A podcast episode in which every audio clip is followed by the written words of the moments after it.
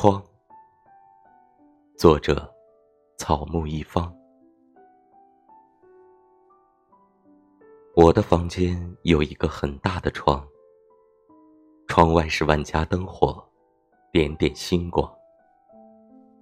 每天都有最新鲜的阳光从窗口爬进来，满屋子都是阳光的味道。每天都有从远方来的风，从窗缝中挤进来，捎来各种消息。最喜欢清晨坐在窗边，看着阳光从指缝中露出，然后一点一点占领整个房间。